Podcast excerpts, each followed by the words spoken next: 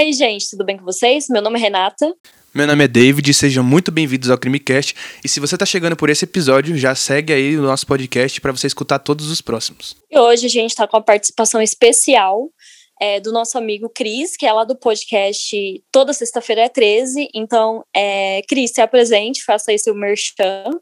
E aí, David, e aí, Renata, beleza? Poxa, é bem legal estar aqui, tô feliz de estar aqui gravando com vocês. Eu não conheço esse caso, mas acho que eu vou ficar bem impressionado com o que a gente vai contar aqui hoje. E se vocês estão ouvindo o Crimecast, só procurar aí no agregador podcast de vocês. Por toda sexta-feira é 13. Esse é o nome que está no Instagram também. Então é bem fácil de achar. Então espero que vocês procurem lá e que também gostem. E vamos aí gravar esse episódio que vai ser bem legal.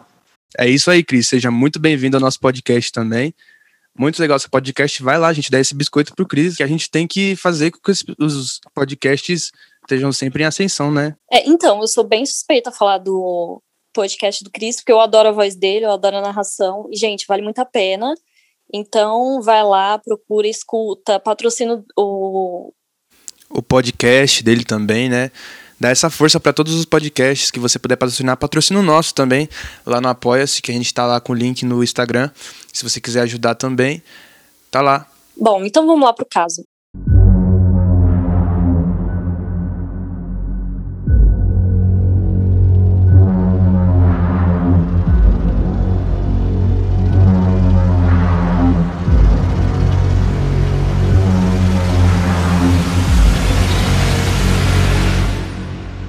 de hoje é o caso do João Vitor e do Igor.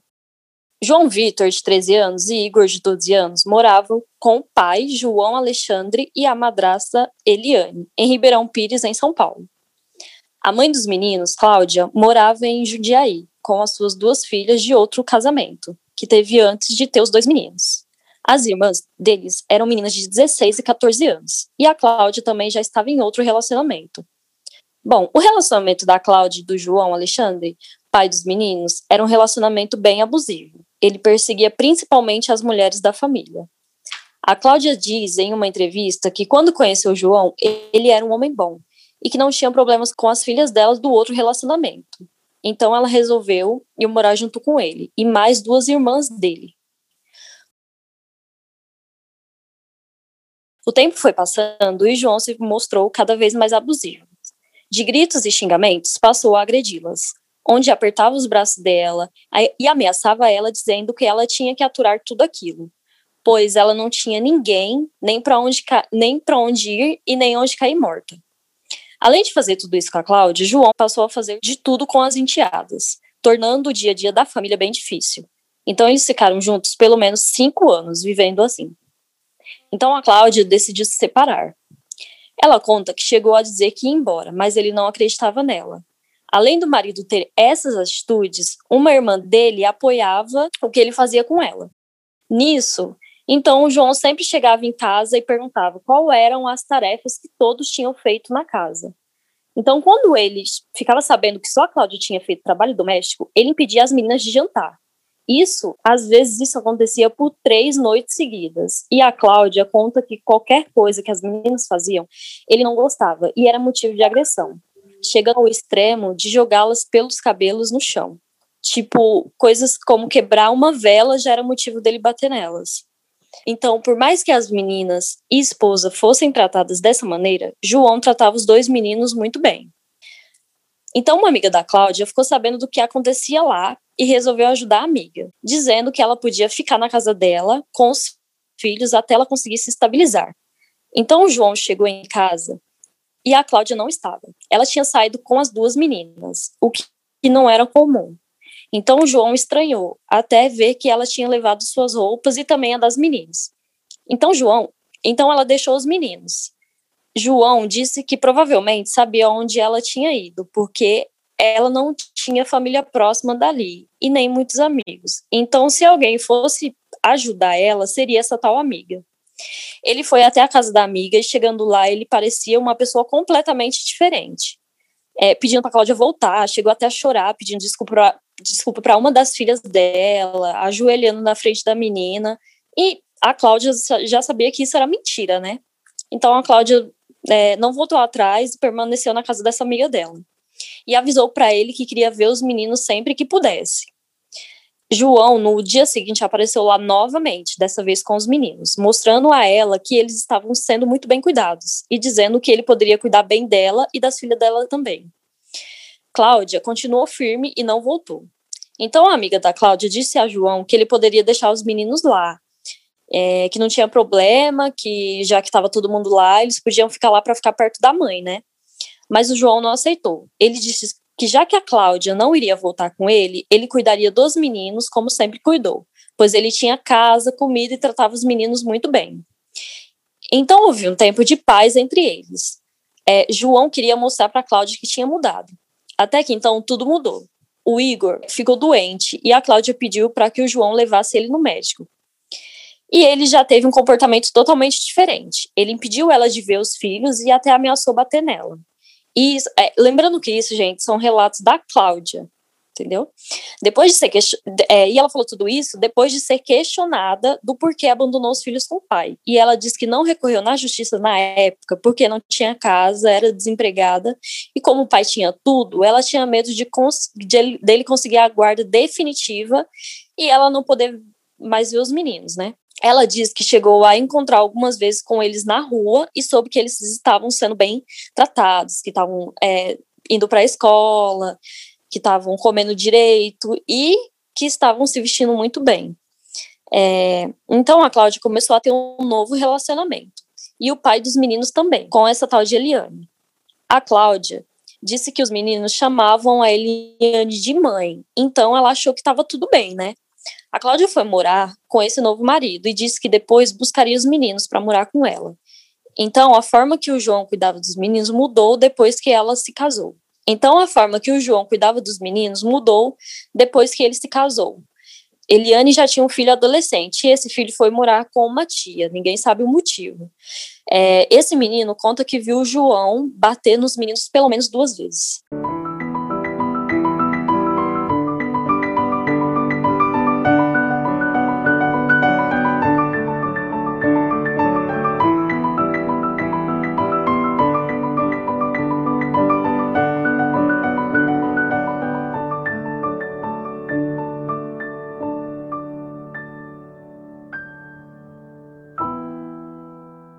Então, no dia 5 de setembro de 2008, o caminhão de lixo travou e a galera da, da limpeza foi verificar o que tinha acontecido, quando viram um saco preto com uma perna humana. Então, na hora, eles ligaram para a polícia. Eram umas duas da madrugada quando o delegado de plantão ligou para o delegado titular, que era o Itamar Martins. Aí, na hora, o Itamar soube que seria algo grave, pois por quase nunca ele era acordado desse jeito. Então, quando Itamar foi informado que haviam encontrado dois corpos de menino numa rua da Vila Aurora, ele lembrou na hora dos meninos que moravam ali e que sempre eram encontrados vagando pelas ruas de noite, eram recolhidos por guarda noturnos e levados de volta para a casa dos pais. Então o delegado foi até o local. Chegando lá, os garis estavam esperando por ele. Um deles chegou a falar, aspas, a sorte é que o caminhão estava cheio. Quem, fecha aspas. Quem disse isso foi Eduardo dos Santos Andrade, de 40 anos, que recolheu os sacos. Ele também falou, abre aspas, se o caminhão estivesse vazio, seria tudo triturado. Fecha aspas. Jailton Evaristo, de 23 anos, ficou intrigado quando o mecanismo emperrou. Ele disse, abre aspas, fui ver o que era, fui ver o que era e encontrei um pé. Pensei que era de boneco. Fecha aspas. Então Itamar foi até a casa de João. Quando estava perto, a luz que estava acesa se apagou. Eles bateram na porta e nada. Até que eles arrombaram e entraram. Eliane estava sozinha. Eram três da manhã e o João Alexandre tinha saído para trabalhar. Então Itamar perguntou: Cadê os meninos? E aí a Eliane respondeu: Foram para a escola depois do almoço e ainda não voltaram. E cara, ela nem estava preocupada, né? Então Itamar questiona: já são quase quatro da manhã e vocês não estão preocupados que eles não voltaram?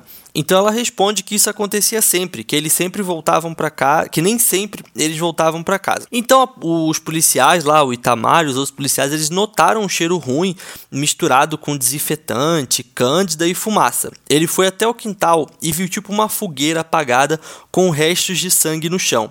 A madrasta foi levada para a delegacia. Eliane alegava que não tinha feito nada e que eles tinham fugido, fugido atrás da mãe. Então Itamar pensou que ela pudesse se importar com o filho dela e mentiu dizendo que ele tinha sido preso junto com João Alexandre e que tinha confessado a participação no crime. Eliane começou a chorar e então começou a falar. O João Alexandre, que era pai de meninos, foi preso durante seu expediente como vigia noturno. João negava sempre, então a polícia chamou uma de suas irmãs que sussurrou para o irmão dizendo: Lembra que a mãe dizia para não fazer coisa errada? Então ele começou a chorar, abraçou a irmã e falou tudo. Cara, muito difícil falar sobre isso, né? Meu Deus. É inacreditável a maldade do ser humano. Então, numa quinta-feira, o João estava voltando para casa e quando ele chegou lá, a esposa dele reclamou que não estava dormindo bem e dizia sempre que as crianças estavam atrapalhando a vida do casal. E a Eliane propôs a morte do, dos garotos, né? E é lógico que, como idiota, como psicopata doente, o marido, lógico que ele concordou, né? Então ela foi comprar a pá, a faca ela já tinha, a foice ela já tinha, tinha detergente, e ela dormiu na, de boas assim. E na sexta-feira eles acordaram para colocar o plano em execução, né? E por volta de uma da tarde a ação começou, né? O pai chamou para uma conversa o filho caçula e ele saiu da sala que ele estava assistindo um programa de TV e ele foi para cozinha e o Vitor foi para um quarto. O João ele, ele enlaçou o pescoço do Igor e começou a esganar. E a madrasta entrou na cozinha e voltou com a faca, invadiu o quarto e golpeou o Vitor na barriga. E eles até tentaram queimar os garotos, só que viram que não ia dar certo. Então eles cobriram os meninos com plástico na cabeça, esquartejaram eles e colocaram em sacos de lixo. E a Eliane distribuiu isso em diversos locais da cidade. É... Para o caminhão de lixo passar e levar mesmo, né? Meu Deus do céu. Não dá. E eles também é, jogaram as vísceras do garoto na privada, dos garotos, né? E é tanto que a polícia, na investigação, na, na reconstituição, sentiu um cheiro muito forte de podre vindo da casa e eles acabaram é, mexendo na hidráulica da casa e achando as vísceras das crianças, né? Que foi muito importante também para a investigação. E às 10 da noite, o João também ele telefonou para Eliane para perguntar se estava tudo bem. E ela disse que sim, lógico está tudo bem, matamos duas crianças a uma hora da tarde e esquartejamos e colocamos num saco, mas está tudo ótimo, né?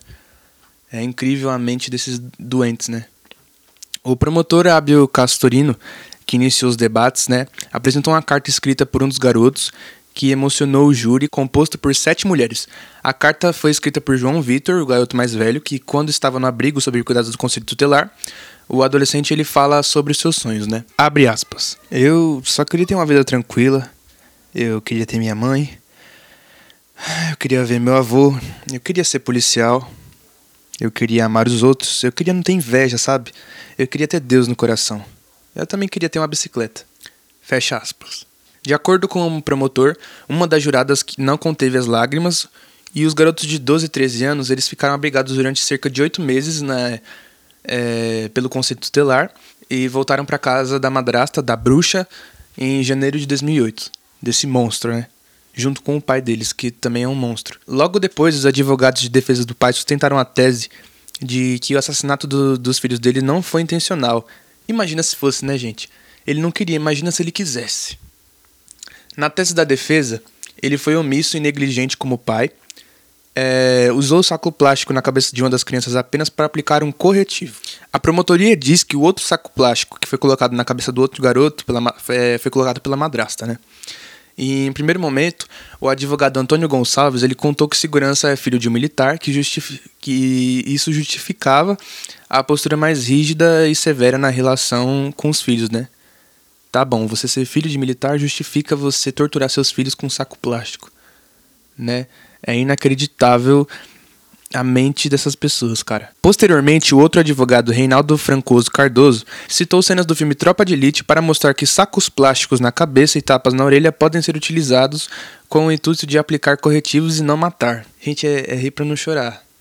Que, que advogado é esse? Fala pra mim.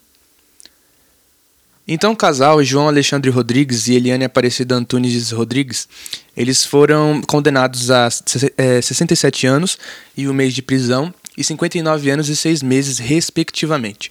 O pai respondeu pelos crimes de homicídio qualificado por motivo torpe, com utilização de meio cruel, asfixia e emprego de recurso que dificultou a defesa das vítimas. Ele ainda foi condenado por destruição de cadáver e fraude processual. A madrasta dos meninos respondeu pelos mesmos crimes, além do delito de induzir os meninos à fuga. O casal está na penitenciária de Tremembé é, que fica lá no Vale do Paraíba. A famosa Ilha de Caras, para onde todos os casos é, reconhecidos vão, né? Não devia ter Ilha de Caras, não. Esses caras deviam ficar junto com todo mundo na cadeia, isso sim. E, cara, nossa, tô muito puto com esse caso. O que, que vocês acham sobre esse caso? Qual que é a opinião de vocês? Qual que é a sua opinião, Cris? Uma família com um pai, com uma madrasta, com essas aí, tipo, não precisa de mais nada, né? Que, que tô, tô chocado, tô puto. Não tem como não ficar puto, né, cara? Não dá. Esses caras. É uma coisa assim. Não dá pra entender o ser humano, né? E você, Rê? Então, David, mais um caso de uma, de uma criança negligenciada pelos pais, né, pelo, pelo governo, foram pedir ajuda várias vezes. Eu não coloquei no roteiro, mas teve uma época que o João Alexandre se separou da Eliane, né?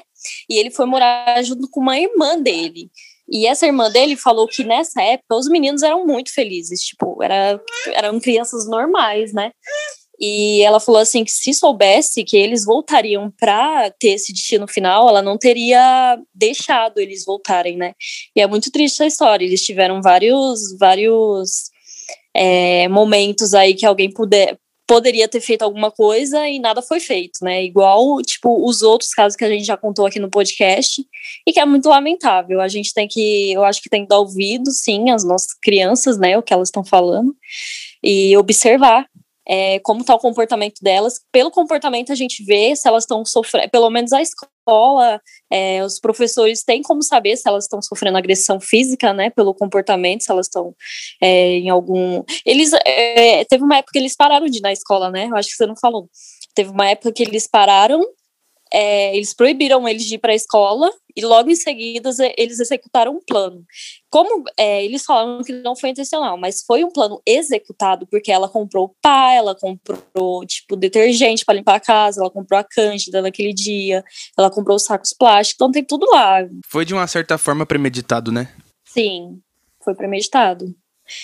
E eu assisti, a gente assistiu no Investigação Criminal, né? Quem quiser dar uma olhada lá, ver como é que é certinho. Eu contei mais a história do casal. Lá na investigação tem mais a, a parte da investigação mesmo, de como o crime ocorreu. E eu achei a história deles em outros lugares, outros sites, é, a história do relacionamento deles dois. E lá eles falam, no investigação criminal, eles, eles falam que levaram o João Alexandre até o IML, né, para ver os corpos dos meninos, e, eles, e ele olhou e falou que não era eles.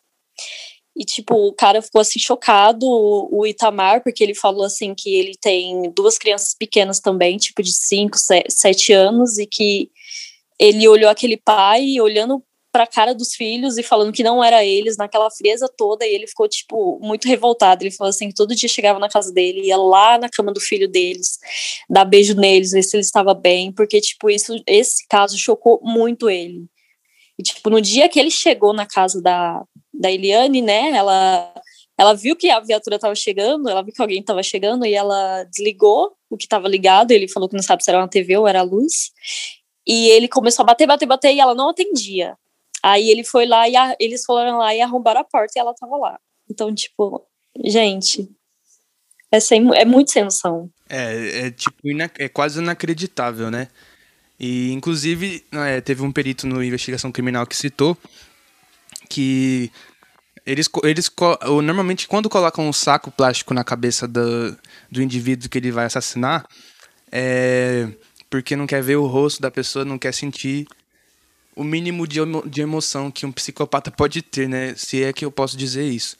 Porque uma pessoa dessa não tem sentimento nenhum, né? É, geralmente, quando o criminoso conhece a vítima, ele cobre o rosto, né? Porque ele não quer olhar ele fazendo tal ato. Quando é uma vítima desconhecida, ele não se importa, deixa de qualquer jeito. E assim por diante, né? E. Sim, eles tiveram toda uma frieza de é, é, como esconder o corpo, né? Não, e foi tudo planejado, né? Inclusive, tipo, a mulher, igual a Renata falou, né? A mulher foi comprar coisa, foi comprar pai e tal. E o cara foi trabalhar também, como se nada tivesse acontecido. Então, tipo, eles estavam bem frios, assim, né? Tinham, sabe, meio que sabiam o que estavam fazendo. Ainda bem que deu tudo errado e eles foram descobertos bem rápido, assim. Sim, Cris, eles foram descobertos bem rápido também, até porque o, o pai, depois do, do crime, né, ele foi trabalhar e Foi numa confraternização, né? Que não, não se fala exatamente qual é, mas ele foi sim numa festa depois de ter assassinado seus dois filhos e de ter deixado num. de ter descartado como lixo, né? E, ser, e ter sido achado como lixo pelos lixeiros, né? Então é, é, é quase inacreditável, né? Sim, ela ainda descartou. Ela que descartou os corpos, né? Ela, ela que foi distribuir entre as quadras do, do bairro dela, que ela colocou em vários pontos, né? Ela não deixou só em um local. E eles, ele, eles falaram assim que na, na hora que pegaram ele, estava os corpos estavam tudo misturado, as partes dos corpos, né? Então eles tiveram que separar tudo e tal para identificar pelo peso qual que era a parte de qual, tipo, sabe, chocante, o um caso inacreditável. Todos são inacreditáveis, né? Mas esse é muito terrível.